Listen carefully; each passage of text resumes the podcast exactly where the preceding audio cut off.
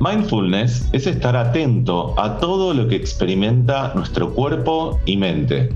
Esta práctica nos permite elegir la vida que queremos vivir con intención, amor, curiosidad y abundancia. La atención plena entrena nuestros cerebros para que instintivamente podamos ayudarnos a ser más felices, pensar con mayor claridad y ejecutar las tareas mentales de manera más efectiva. Comprender el potencial de esta práctica es el primer paso para poder aplicarla en nuestra vida. Soy Juan Pablo Sicardi y en este episodio de Mejor Prevenir entrevistamos a la doctora Cris Giraudo Conesa, doctora en medicina, médica homeópata y magíster en mindfulness.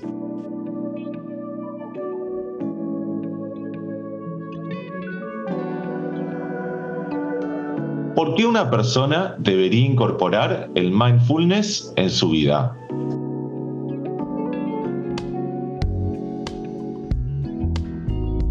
verdad, nadie debería.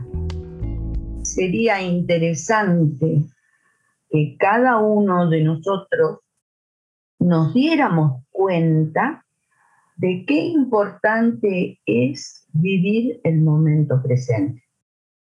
Mi cuerpo está presente. ¿A dónde está, en cambio, mi mente? ¿A dónde están mis pensamientos? ¿A dónde están mis emociones?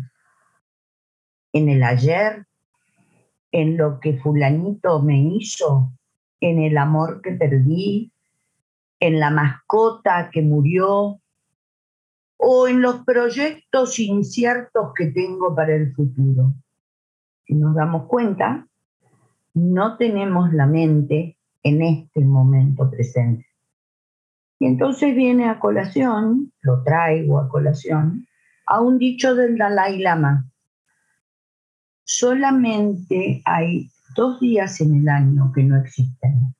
Uno es ayer y el otro es mañana. El ayer está solamente en el almacén de mis recuerdos. Y el mañana, por ahora, no es nada más que un proyecto, una cosa en el aire, digamos, está en la nube, ya que el cloud está tan de moda. Y entonces muchas veces me olvido de estar acá y ahora. Y este es el objetivo o la meta del mindfulness. Vivimos en estos momentos una enorme incertidumbre global, entre otras cosas, por la pandemia. Y esto nos hace estar permanentemente rumiando lo de ayer o con susto o miedo hacia el mañana. Y mindfulness, la práctica del mindfulness, me ayuda a estar acá y ahora. Y cuando ustedes escuchen que yo hablo en primera persona, es simplemente una invitación a cada uno para que aprenda a hablar en primera persona porque en verdad estamos acostumbrados a hablar de manera impersonal.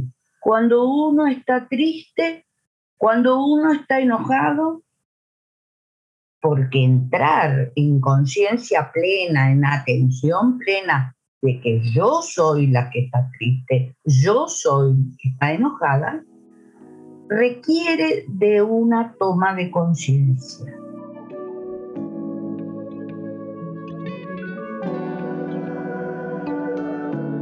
Entendiendo entonces la importancia del mindfulness, ¿cuáles son los tipos de mindfulness? El tipo más común de mindfulness, que es una filosofía de vida que incluye la práctica de la meditación, es aprender a focalizar la atención en la respiración. La práctica de la atención plena no es nada fácil porque implica liberarme de mis hábitos mentales y de comportamiento. Y en general, lo cierto es que dejar ir es difícil. Dejar de rumiar lo que mi novia, mi novio, mi pareja, mi jefe me dijo, me hizo. Aprender a borrar de mis creencias este famoso pronombre me y entender que en la vida las cosas pasan, no me pasan, las cosas pasan. Y que el tema está en qué hago yo con las emociones que me surgen ante las cosas que pasan. En el momento que yo puedo gestionar la reacción que me produce mi emoción, ese es el momento clave en el que puedo desapegarme del sufrimiento, que es a donde va en última instancia la práctica del mindfulness.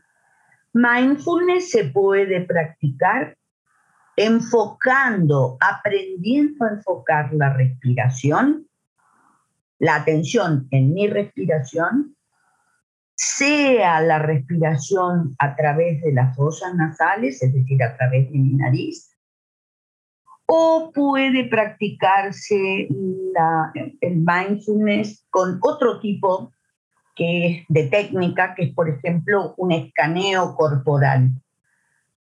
O otro tipo de mindfulness es la práctica de la meditación de la bondad amorosa o del amor benevolente, también llamada meditación meta, por dos veces T, que viene del budismo tibetano, y otro tipo es la meditación vipassana, que es una meditación en silencio, que también tiene un origen budista y que enfatiza, además de la respiración de la nariz, la identificación del pensamiento que me atraviesa en el momento en el que estoy meditando para dejarlo ir. Son todas, es una, una técnica, es una práctica, es un entrenamiento. La meditación es siempre una función intelectual, porque la atención es una función cognitiva superior y se transforma en una filosofía de vida.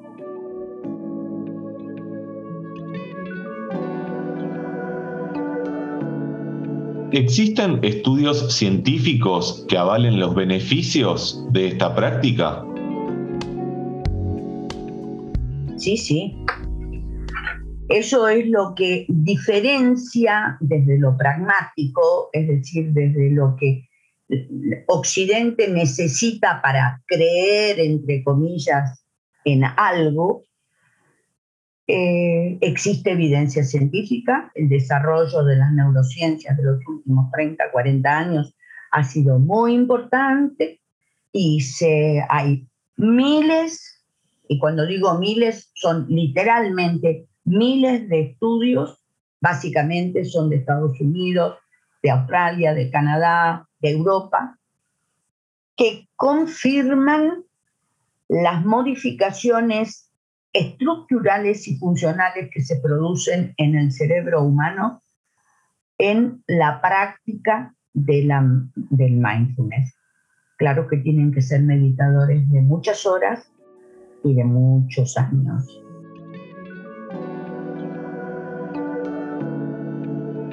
¿Cuánto tiempo al día debe dedicar una persona para obtener estos beneficios y en cuánto tiempo podrá comenzar a notarlos?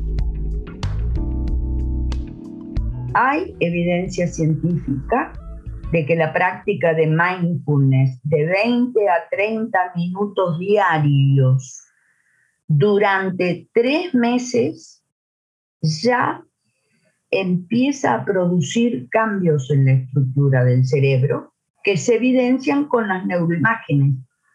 También cambios en la cognición e incluso modificaciones emocionales.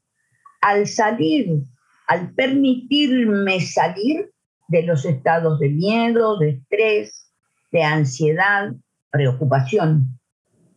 En meditadores de muchos años, de muchas horas, se demuestra que su cerebro está activado casi automáticamente con emociones positivas.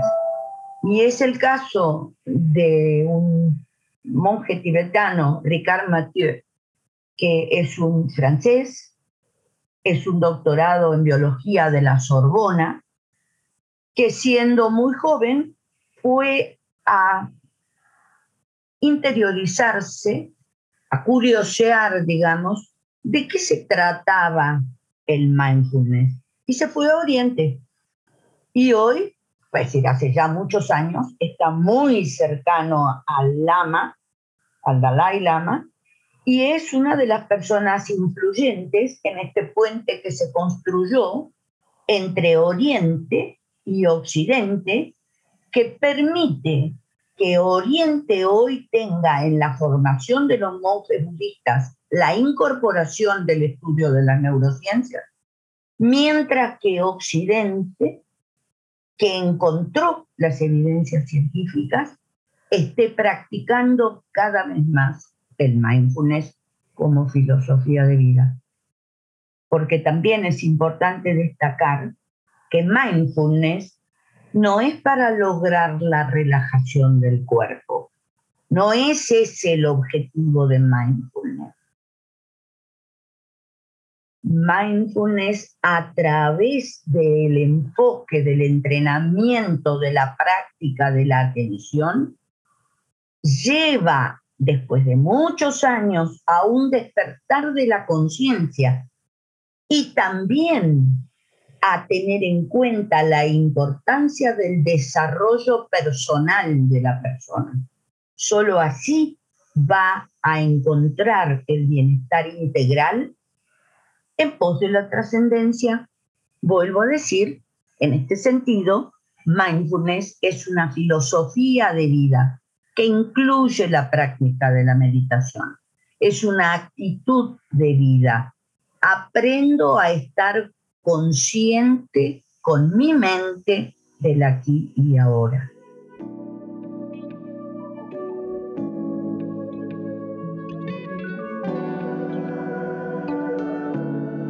En la respuesta anterior mencionaste la ansiedad.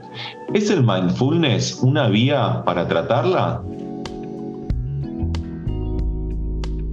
Si pensamos, no importa que no seamos psicólogos, psiquiatras médicos, si pensamos qué cosa en la vida diaria me ponen ansiosa, por lo general no me doy cuenta, pero estoy anticipándome al futuro pretendiendo controlar la incertidumbre de lo que no puedo controlar. Y eso es ansiógeno, es decir, eso es generador de ansiedad. Y esto muchas veces determina importantes trastornos emocionales y como soy una sola existencia humana, a un cierto punto esto emocional que no se me ve porque pasa por dentro mío, se exterioriza y me produce alguna clase de síntoma o signo clínico, por el cual además tengo que ir al médico. Cuando se practica, se entrena la mente para estar en el aquí ahora, entonces disminuye la carga de ansiedad y el trastorno. Por eso es un instrumento importante para esta clase de desarrollos emocionales. Efectivamente, hace poco más de 40 años, un médico norteamericano, Kabat-Zinn, trajo de Oriente la práctica de mindfulness y desarrolló con excelentes resultados en Estados Unidos un programa basado en mindfulness para la reducción del estrés y el dolor. Y esto motivó en los círculos científicos un gran interés y empezaron investigaciones multidisciplinarias que permitieron obtener evidencias científicas que explican los resultados que se fueron obteniendo en la clínica y que, como les dije, dieron lugar a miles de trabajos científicos. Entre esos, hubo enorme, hay enorme interés dentro de las ciencias de la psicología, de la neurofenomenología y las terapias de tercera generación, las psicoterapias de tercera generación o de tercera ola, que son las terapias cognitivo-conductuales basadas en mindfulness, tienen interesantes programas para la aplicación de trastornos emocionales, entre ellos la ansiedad.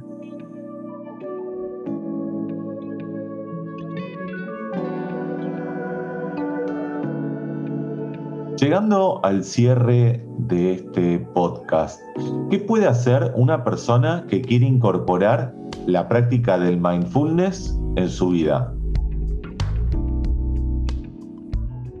Me parece que la primera cosa es poder entender que yo no soy lo que me pasa. Como les dije hace un momento, estaría bueno poder en mi desarrollo individual ir eliminando este, este pronombre personal me.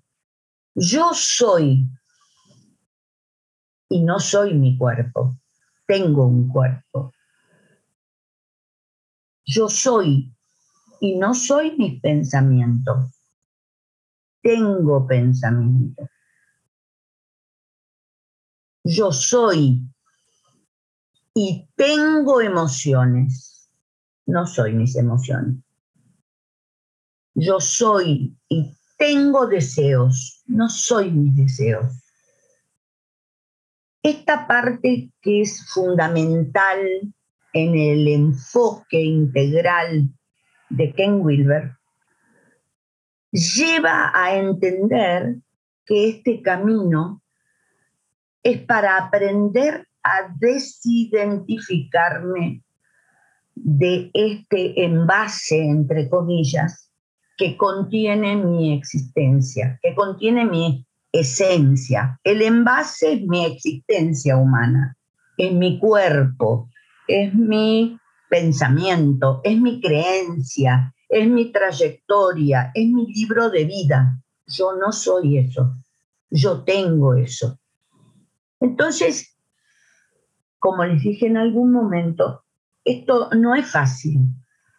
Si yo puedo entender que yo no soy lo que me pasa, yo soy y las cosas pasan, y que de mí depende no identificarme con mis pensamientos, emociones y actitudes hacia esas cosas que pasan durante mi existencia humana, entonces va a llegar un momento en el que voy a poder entender en mi cuerpo, no solamente con mi intelecto, que somos seres emergentes en el fluir de la vida. Somos seres sensibles, todos anhelamos estar bien. Y somos todos seres profundamente sociales por eso en este sentido, la práctica de mindfulness no es solo para mí, es también para mi modo de ser y estar con los demás. Y teniendo en esto en cuenta, mi sugerencia es que quien quiera experienciar este sendero estaría bueno que inicialmente tuviera un instructor, porque como ustedes ven, no es solamente sentarme y respirar. Desde que nací, respiro por la nariz. ¿Cuántas veces lo hice conscientemente? Entonces la sugerencia es encontrar un guía o una guía para comenzar el camino y después cada uno lo puede seguir por su cuenta.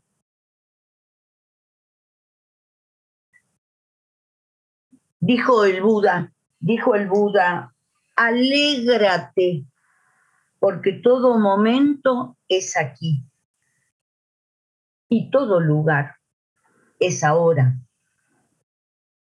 Entonces les deseo que cada uno pueda estar libre de sus sufrimientos y de las causas que lo producen y puedan estar no solo con el cuerpo, sino también con su mente aquí y ahora. Buen camino. Así dicen los caminantes del Camino de Santiago. Buen camino. Acabas de escuchar a la doctora Cris Giraudo Conesa, doctora en medicina, médica homeópata y magíster en mindfulness. Te invitamos a compartir este podcast con quien creas podrá aprender del mismo y seguir sumando prevención. Si querés conocer o ver otros contenidos, hacernos llegar tus consultas o sugerencias, podés visitar nuestro sitio www.diagnosticomaipu.com barra fundación o escribirnos a fundación.diagnosticomaipu.com.ar.